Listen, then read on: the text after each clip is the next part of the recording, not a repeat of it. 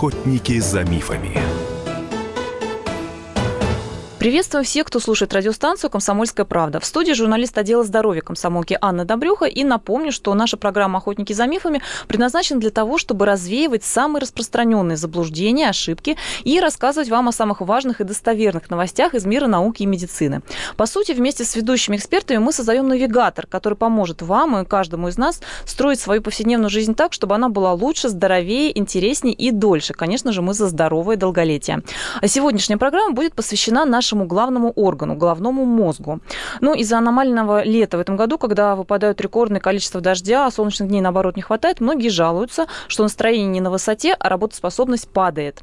Появились даже разговоры о том, что нашу страну из-за дождливого лета накрывает волна осенне-летней депрессии. Правда это или нет? Как поддержать свой мозг, повысить настроение и работоспособность, исходя из достоверных научно-медицинских данных? Что поможет, а что делать бесполезно или, может быть, даже вредно? Вот все это мы постараемся выяснить выяснить вместе с нашим замечательным экспертом. Я приветствую Анну Морозову. Анна – врач-психиатр, кандидат медицинских наук, научный сотрудник Федерального медицинского исследовательского центра психиатрии и наркологии имени Сербского. Анна, здравствуйте. Добрый день. Ну и начнем мы традиционно с погоды. А, хочется узнать, как же погода влияет на наш мозг, какие есть э, данные из области науки и медицины, и правда ли, что нашу страну накрывает с этого дождливого лета действительно волна осенне-летней депрессии?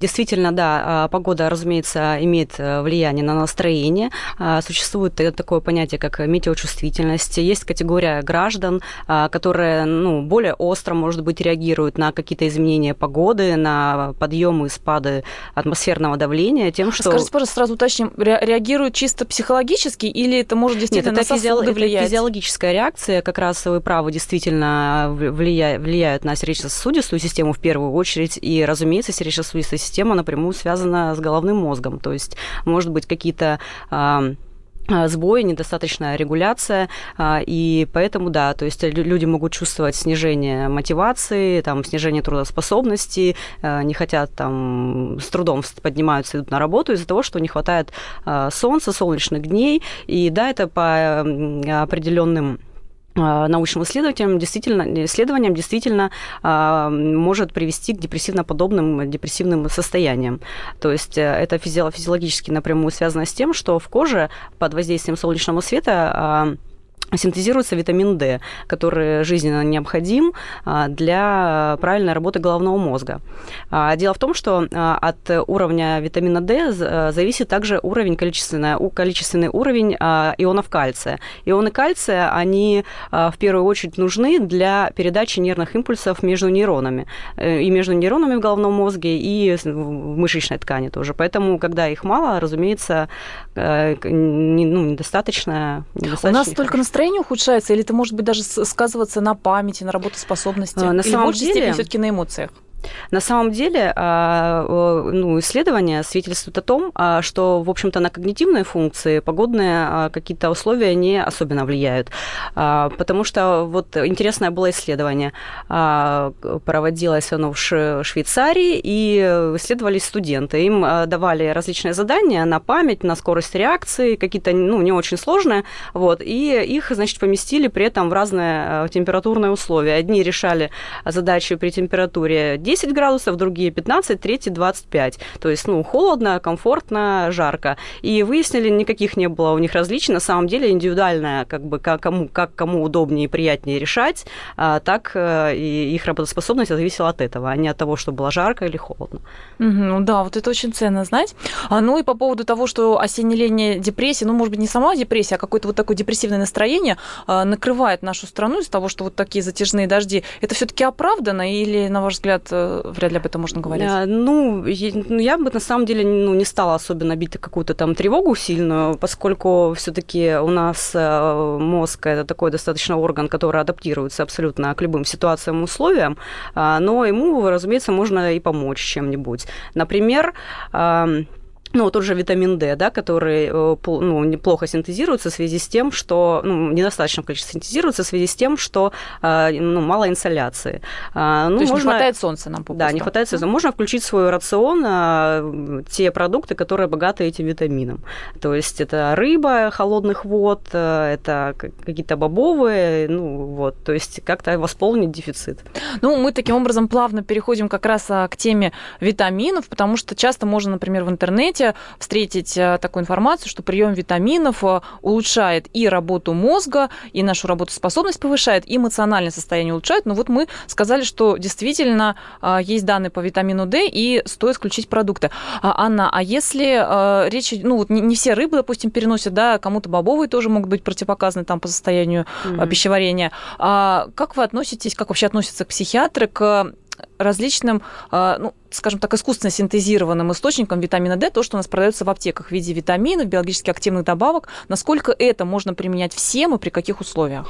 Ну, назначение э, этих препаратов, оно должно быть обосновано, и у человека должно действительно ну, не хватать этих витаминов, то есть э, не просто так. То есть захотелось, я пошел, купил себе и пью просто так. Ну, так делать не нужно, потому что, ну, э, все, все знают, что ну, каждое лекарство – это яд, и только доза делает его лекарством. И поэтому ну, бесконтрольный прием любых витаминов, даже там по хороших и полезных, э, ну, это не очень хорошо, нужно посоветоваться все равно с врачом. Вот. На самом деле, ведь если у человека нет э, нарушений каких-то с желудочно-кишечным трактом, каких-то тяжелых серьезных заболеваний, то есть он обычный ну, человек, который работает, выполняет, его, в общем-то, и мозг эффективно работает и так далее, да, а ему, в общем-то, и не нужно. То есть он, если он сбалансированно питается, он получает все с пищей. Ну, так, а, и а, кроме витамина D, а, нередко можно услышать, что витамины группы В как-то вот особенно благоприятны, действуют на наш головной мозг, вообще на нервную систему. Вы это подтвердите? Да, я подтверждаю. Витамины В, ну и также омега-3 жирные кислоты.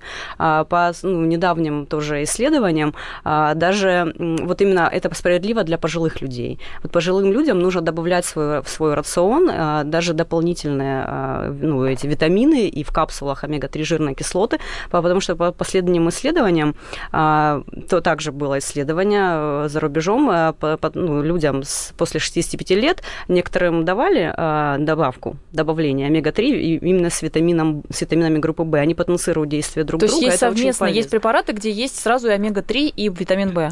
Э, ну, такие препараты тоже есть, но можно их отдельно. По то есть, да, то есть, ну, просто вместе, совместный прием одна. И они как, они улучшают усвоение друг друга или их работа в организме? Их э, работа потенцирует друг друга, то есть усиливают, они усиливают, да. Вот. И эти ну, пожилые люди, то есть э, далее им через э, месяц также предложили задачи на когнитивные их способности, внимание, память, способность к обучению. И те, которые принимали а, эти витамины и комплекс витаминов, они показывали значительные лучшие результаты, то есть это статистически было значимо, а, что позволило ну, ученым предположить и предложить врачам назначать такие препараты для именно пожилых пациентов. Отлично. И еще про вещество магний много в интернете информации, что якобы тоже как-то крайне благоприятно действует. Ну, вот опять же, бесконтрольно, как бы не надо вот все, ну, там, послушать что-то, прочитать и тут же пойти накупить себе всего и принимать. Это, ну, это неправильно. А, нужно всегда советоваться с врачом, потому что если нет точки приложения, если его, допустим, хватает, зачем его тогда принимать? Это Но уже... сами по себе препараты, имеющие в составе магния, они действительно позитивно как-то влияют? Действительно позитивно тоже влияют на настроение. Так, вот это стоит иметь в виду. Вот на этой позитивной, оптимистичной ноте мы прервемся на небольшую паузу. Я напомню, что вместе с нами Анна Морозова, врач-психиатр, кандидат медицинских наук, э, научный сотрудник э, Центра психиатрии и наркологии имени Сербского. Мы говорим о том, как улучшить свое настроение и работу мозга.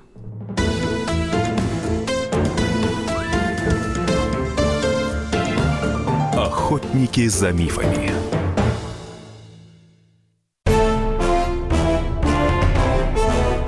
Товарищи солдаты и офицеры российской армии. Полковник Баронец разрешает обратиться. Звоните и задавайте накопившиеся вопросы. Угроза НАТО, жилье для военнослужащих и перевооружение России.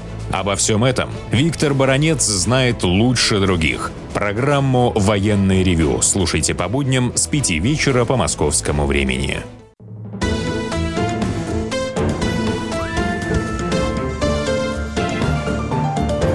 Охотники за мифами.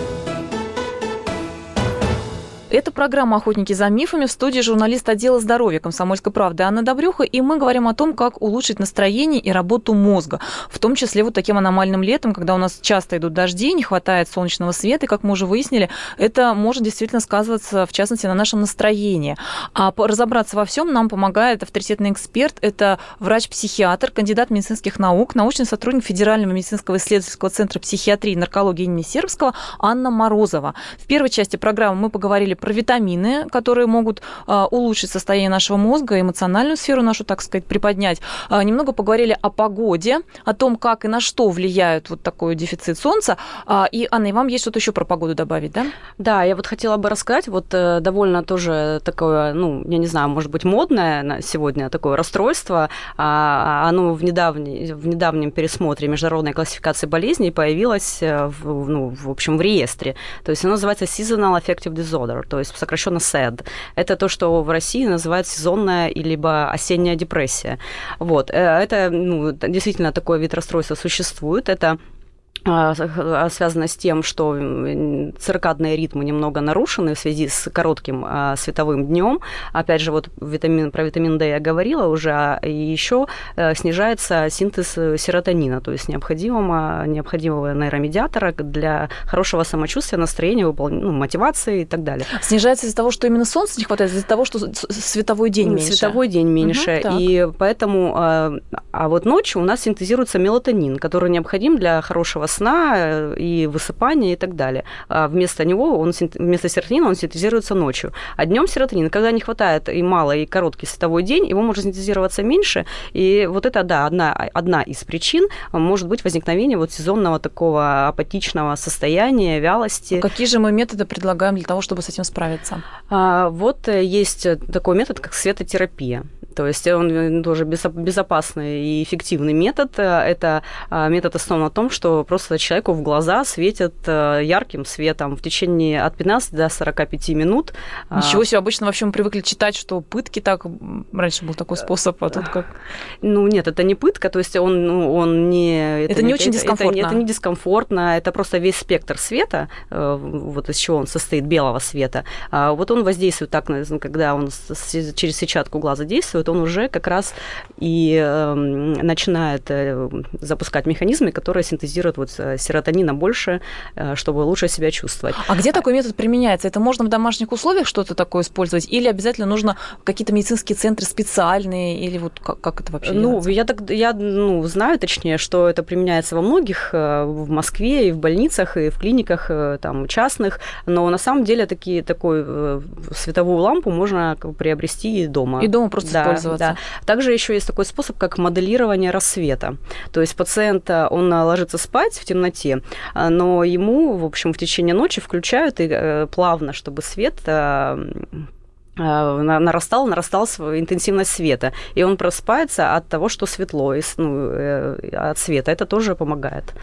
Ничего себе. А это, в принципе, помогает э, лучше, легче встать, потому что многие проблемы Да, помогает. Как раз-таки вот именно нахождение с утра а, в дневном свете помогает проснуться, помогает как раз перестроить а, с ночи на день все а, ритмы и синтез необходимых для а, бодрости а, нейромедиаторов, э, и это очень, да, эффективная, интересная, хорошая методика. Ну и опять же, это, это можно приобрести такие с специальным настроем какие-то лампы, да, видимо, в магазине, да. магазине медтехники, это, ну, это не, это, это не вредно, это только ну, способствует, способствует целым улучшениям.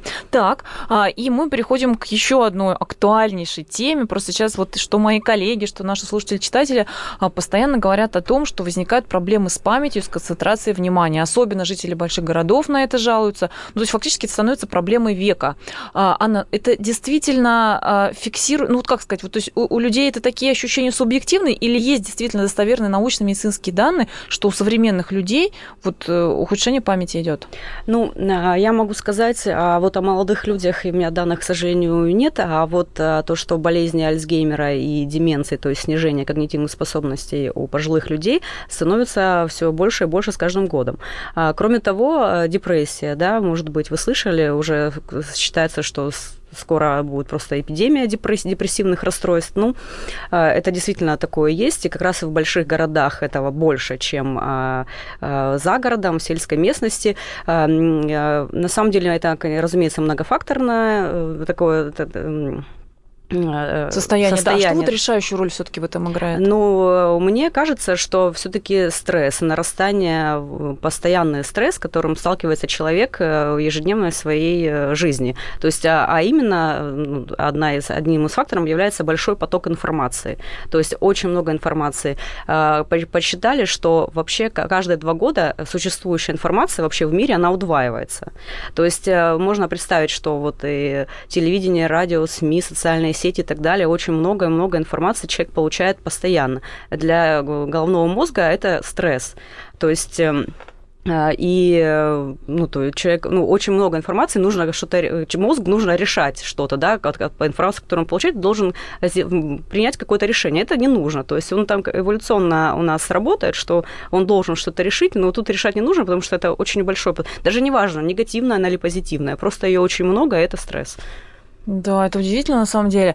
А вот в такой ситуации, когда можно встретить советы, а, что нужно устраивать вот такие передышки, стараться отключить там интернет, самые разные мессенджеры и так далее, такие советы вы как врач-психиатр поддерживаете? А, да, поддерживаю, а, поскольку, ну, вообще, на самом деле, мозг, он работает всегда, даже во сне. У него, ему отдыхать не нужно. Для мозга отдых – это смена деятельности. То есть, если человек работает, работает, работает, э, уже у него, как он там считает, мозги устали, а, ему там, ну, спать, конечно, нужно и в достаточном количестве, но сменить деятельность на какую-то другую, например, творческую какую-то, какое-то хобби, это а, очень позитивно и полезно для мозга, гораздо лучше, чем просто ничего не делать, потому что мозг, он все равно работает даже. А можем мы поточнее сказать, вот пояснить, э, привести примеры смены деятельности? Вот, условно говоря, как журналист, я могу, например, заниматься, а, ну, практически механической работой, например, расшифровывать взятое интервью, и могу могу именно глубоко творческой, когда я сама пишу статью. Вот это будет считаться сменой деятельности? Или смена деятельности это когда я просто вот все это отложу ну, и пойду, например, почитаю художественную литературу? Ну вот скорее второе. Ну не только художественную литературу, например, ну там испробовать новый кулинарный рецепт, в общем, ну то есть э, что угодно, даже ну это физически надо что-то прям делать обязательно? Можно или другая умственная? Или, допустим, либо... язык, я, например, пойду, язык я это самое, это самое эффективное, что можно сделать со своим мозгом. Если чем больше учить языков, можно там длинных поэм, тем меньше вероятность того, что у вас будут какие-то когнитивные нарушения в будущем и в пожилом возрасте. Это достоверные научные да. данные, это доказано. Да. Отлично. А, и еще одна очень типичная ситуация из практики. Сейчас у нас большое количество разных гаджетов, а, электронные блокноты, запоминания, все это делается, календари и так далее. А, и люди, естественно, этим пользуются. То есть фактически мы мозг стараемся максимально как раз разгрузить, перенеся всю информацию, весь свой график дня выстраиваем да, в электронном виде. Или, например, в магазин мы идем и все записываем на бумажечке или в телефоне. Кто-то говорит, э, что это да, хорошо, это мы лишнюю нагрузку с мозга убираем. Но встречаются эксперты, которые уверяют, что вы как раз таким образом такой делаете костыль, да, и у мозга фактически атрофируется эта функция памяти, поэтому наоборот старайтесь, хотя бы когда в магазин идете, запомнить список, держать это в голове, и хотя бы какие-то дни в голове держать свой график дня. Вот вы как врач-психиатр вот к чему склоняетесь? Я более склоняюсь именно ко вторым, поскольку действительно ну, мозг не лишнее нагружать еще больше. Если даже если кажется, что он нагружен полностью, нагружать его, но именно разноплановой какой-то работой, давать ему какие-то задачи, это полезно, и это как раз-таки а, эффективно, эффективная профилактика каких-то расстройств, связанных с памятью, когнитивными способностями. Ну да, то есть фактически, когда мы говорим, что у нас большая нагрузка, нагрузка от потока информации, там мы ее потребляем главным образом, угу. да, а здесь мы фактически еще и тренируем, получается. Да. То есть таким образом меняем образ деятельности. А, Анна, а если а, поговорить, мы уже упоминали в первой части программы о витаминах, которые полезны для мозга, непосредственно для памяти. Вот сейчас можно встретить большое количество разных препаратов, нас уверяют, что это помогает память, э, ну, например, когда у людей есть реальное ухудшение, как-то замедлить это ухудшение, да, либо наладить память. Э, мы не занимаемся ни в коем случае рекламой, э, поэтому мы можем называть, ну, хотя просто назвать какие-то, может быть, действующие вещества, что действительно mm-hmm. доказано улучшает, может быть, кровообращение в мозге, или вообще как у нас можно наладить память или нет на сегодня?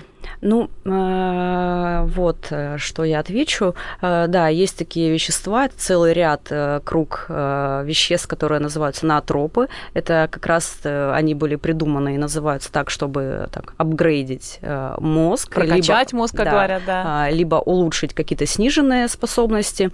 Однако нужно помнить несколько вещей связанных с этим. Дело в том, что вот волшебные таблетки, которую можно пойти купить в аптеке, выпить и тут же, как в фильме Limitless, выучить новый язык, научиться играть на фортепиано, написать книгу. Да, кстати, такой... фильм прекрасный, всем рекомендую. Он у нас называется «Области тьмы» в русском варианте, да. Вот, на самом деле такой таблетки, ну, разумеется, не существует. Все равно все придется делать самим, и мозг заставлять свою работать. Но есть, да, вещества, которые могут э, способствовать этому и улучшить. А вот об этих веществах вы узнаете после выпуска самых свежих новостей на радио «Комсомольская правда». Напомню, что вместе с нами врач-психиатр, кандидат медицинских наук Анна Морозова из Центра психиатрии и наркологии имени Сербского.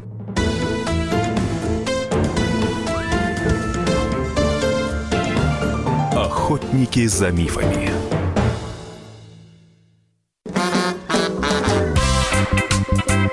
И в России. За рубежом. Да хоть на Луне дурачина, братец, если у тебя много сантиков, а ты в тюрьму попал. Деньги правят везде. О них говорили, говорят и будут говорить. По будням с 13 часов 5 минут по московскому времени в программе «Личные деньги» на радио «Комсомольская правда».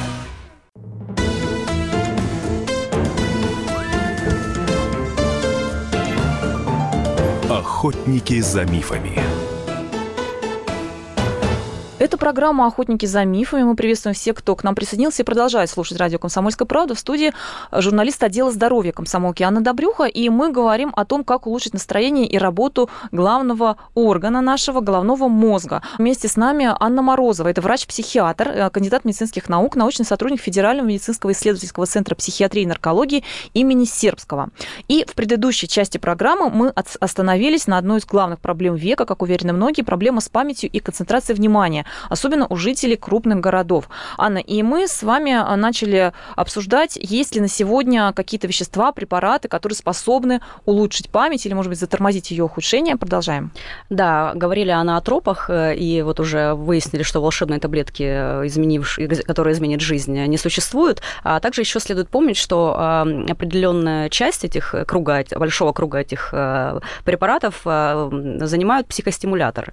А психостимуляторы, они бывают тоже разные абсолютно, и следует помнить, что а, именно они э, имеют очень маленький эффект на когнитивные функции. Они повышают настроение, эмоции, оптимизм некий. Человека очень много сил, чтобы что, что-либо делать. Однако это эти это все в кредит. То есть, э, когда человек перестает принимать э, эти препараты, то есть мозгу нужно э, заново адаптироваться к тому, ну, к тому, что их нет, уже ничего не подпитывает его, ну, и вырабатывать свои собственные, плюс еще в еще большем количестве, а он уже отвык и так далее. То есть я бы поостерегла людей, вообще граждан нашей страны, принимать подобные препараты. Анна, ну, пожалуйста, могли бы вы развеять этот миф или все-таки подтвердите, предостережете, что это правда, когда человеку действительно по медицинским показаниям требуются какие-то психотропные психотропные препараты, психостимуляторы назначает врач. Люди часто очень боятся, что вот действительно, если я на них сяду один раз, то уже до конца жизни не следую, потому что будет дикая ломка, и вот придется э, всегда. Вот сейчас мы говорили именно о здоровых э, людях, которые вдруг подумали, что у них снижена память, и им нужна высшая работоспособность, э, и ну,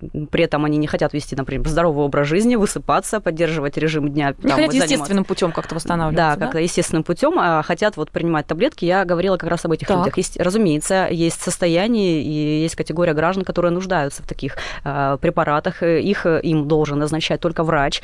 Э, сам, самим бесконтрольно э, ну, не нужно э, принимать случае, ничего. Хотя, да, есть многие препараты, которые в аптеке продаются, там, они, они абсолютно, их очень много. Если человек здоров, и он для того, чтобы, ну, как говорят, лучше враг, враг хорошего, решил еще лучше стать, да, то вот ему ни в коем случае не рекомендуются препараты, потому что потом будет еще хуже. Да, Если же человек, ему требуется препарат, просто, знаете, вот иногда встречаются ситуации, даже вот мы читаем, пишем об этом, когда когда у человека есть депрессивное состояние, но он боится идти к врачу-психиатру, потому что боится, что его посадят вот на такие психотропы, он уже никогда с этого не Нет, слезет. а это не так. На самом деле, когда нет точки приложения действия лекарств, принимать его не нужно. То есть у здорового человека, который просто вот так жил-жил и решил, что я хочу еще лучше. Да. Вот. А когда человек действительно себя нехорошо чувствует, когда он вял, апатичен, э, да, он замечает, что он что-то забывает, это мешает ему в жизни повседневной, на работе, тогда, разумеется, ему нужно обратиться, ну, ну по- почитать, узнать, спросить у своего лечащего врача, у терапевта, стоит ли ему обратиться к, к, к кому-нибудь, или либо даже терапевт ему может посоветовать, но все равно, пускай врач э, за этим будет следить.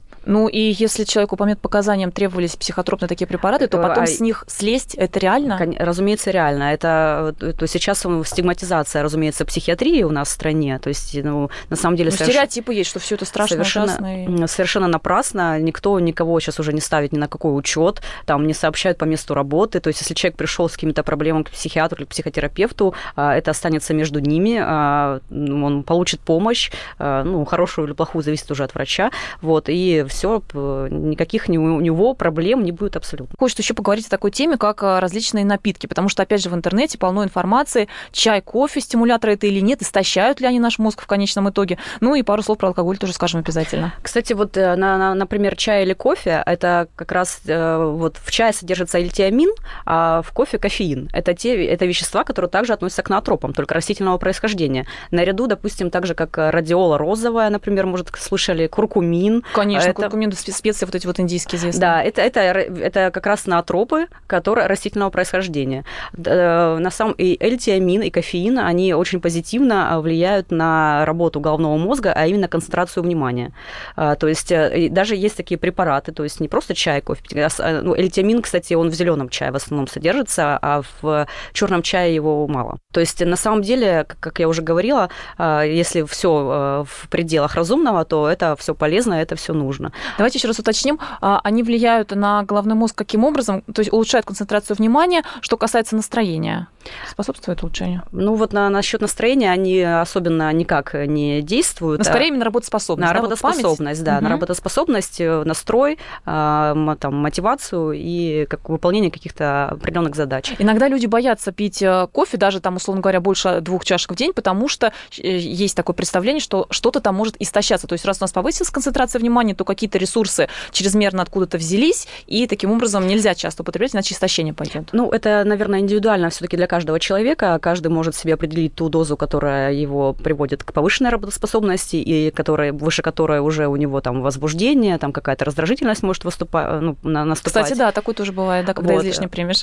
А, Вот, и тогда он может просто снижать эту дозу и больше не принимать. А вот что касается алкоголя, вот вы спрашивали, Тут а, международное как бы, сообщество врачей-наркологов а, ну, не рекомендует вообще, в принципе, много употреблять алкоголь. А в разумных дозах то А, что? В разумных дозах а, вот считается на сегодняшний день, что а, два дринка в день для мужчины и один для женщин. Что такое дринк? Это 10 грамм чистого 96% этилового спирта. Но в более привычных дозировках это либо маленькая бутылка пива, 150 миллилитров красного сухого вина или 45 грамм крепкого алкоголя.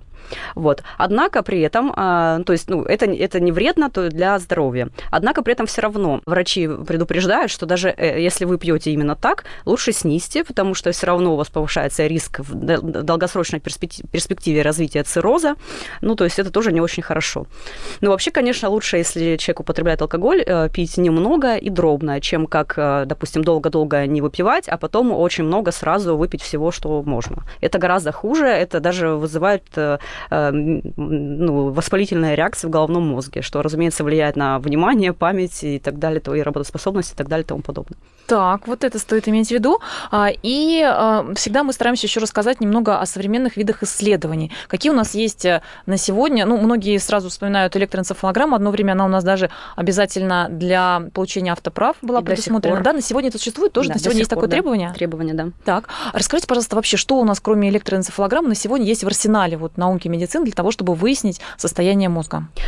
Ну, а, на самом деле, вот э, если говорить о психической э, стороне, то как бы у психиатров э, в основном ну, мало что изменилось. То есть градусника, который бы показал, там, болен человек психически. Хорошо бы как было. А, или не болен, такого до сих пор не придумали. Однако, помимо ЭЭГ, ну, давно известного метода, сейчас существует магнитно-резонансная томография, компьютерная томография, функциональная магнитно-резонансная томография, это то есть даже та, которая показывает функциональную активность различных отделов мозга. То есть э, в ответ на какие-то стимулы, э, то есть в компьютерном томографе определенные отделы головного мозга, они э, больше, либо, либо интенсивнее, либо менее интенсивно горят различными цветами. То есть на самом деле даже вот недавно в журнале Nature была опубликована статья, когда написали так называемую семантическую карту мозга. В чем заключалось исследование? Там немного было человек, их всех, э, значит, поместили в магнитно-резонансный томограф, и в течение двух часов читали им э, рассказ и оценивали, в каких зонах зажигается то или иное слово. Оказалось, что определенный круг слов, связанный, например, с работой, то есть там шеф, зарплата, отпуск, они зажигаются у всех людей в одной зоне, а, а допустим, связанные с семьей или там с отдыхом, там каникулы, море, пальма в другой. То есть и у всех людей это было примерно одинаково. На самом деле это, ну, не знаю, ну, конечно, это будущее, можно, можно будет уже скоро, наверное, читать мысли или что-нибудь в этом духе. Потрясающе, на самом деле звучит. Вот, а возвращаясь еще к различным методам исследований, а, мы успели в перерыве, когда у нас были новости, возможности а, а, поговорить о том, а, как память можно определить? Ну вот нам субъективно кажется, что вроде пошел в соседнюю комнату, забыл, зачем шел. Или на самом деле уже у человека есть действительно какие-то нарушения, что пора заботиться, пойти уже на исследование, да, к врачу обратиться. Вы упомянули, что есть какие-то тесты. Да, есть тесты на когнитивные функции, то есть на рабочую память, на кратковременную, долговременную, вообще вот способность быстро принимать решения, решать логические задачи. Они даже доступны в интернете. И на русском языке. На русском раз. языке, да. Да, я сразу скажу, что на сайте комсомолки а, kp.ru в разделе «Здоровье» мы обязательно разместим какой-нибудь из вот этих тестов, чтобы чтобы все наши читатели, слушатели могли попробовать.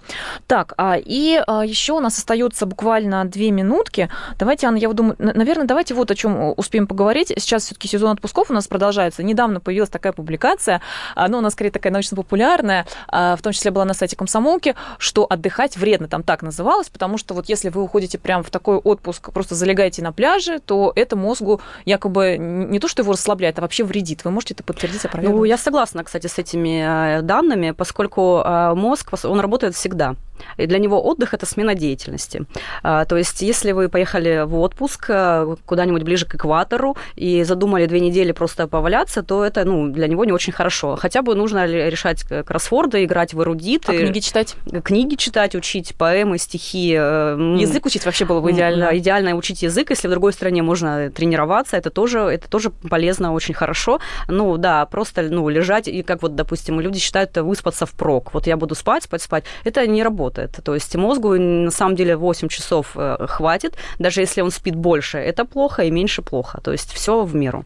Ну и в завершение давайте еще таких пару советов, ну или, может быть, резюмируя всю нашу программу, что хорошо, полезно, отлично для нашего мозга и для настроения, и для работоспособности. Ну, для нашего мозга полезно э, правильно питаться, э, сбалансированно, чтобы в рационе было все, что, в общем-то, нужно. Заниматься спортом, потому что, между прочим, спортивные упражнения, они повышают уровень мозговых нейротрофических факторов. И что та... это значит? А, это значит, что они улучшают э, память, внимание и концентрацию внимания. А, потому что вот увелич... увеличенный синтез основного нейротрофического фактора мозга – это как раз-таки доказательство того, что хорошо э, функционирует гиппокамп. А, и вот, кстати, раньше считалось, что нейроны не восстанавливаются. Да все уверены, конечно, нервные клетки не восстанавливаются. Это не так. Уже 20 лет назад известно, что э, в головном мозге есть две зоны, которые а, а, отвечают за то, чтобы э, рождались и пролиферировались новые нейроны, которые потом стравятся туда, куда нужно. Вот, так вот, э, стресс, ну вот я упоминала, да, он снижает этот нейрогенез, нейрогенез созревания новых нейронов. А, и Вот, нужно как раз к этому, я э, хотела сказать, снижать уровень стресса, а, э, высыпаться, поддерживать режим дня, заниматься спортом. А, Еще медитация и йога также полезны, как и спортивные упражнения. А, ну, в общем-то, и все, да, и давать мозгу побольше разно, разных интересных задач. Ну что же, вот на этой оптимистичной, позитивной ноте мы заканчиваем сегодняшнюю программу. Надеемся, что она вам помогла, сориентировала и в том числе поможет в дальнейшем, что называется, прокачивать свой мозг, как говорят сейчас часто пишут в интернете. А с нами была Анна Морозова, врач-психиатр, кандидат медицинских наук, научный сотрудник Федерального медицинского исследовательского центра психиатрии и наркологии имени Сербского. Благодарю вас, Анна. Мы желаем вам всем хороших выходных, хорошего настроения. Будьте здоровы.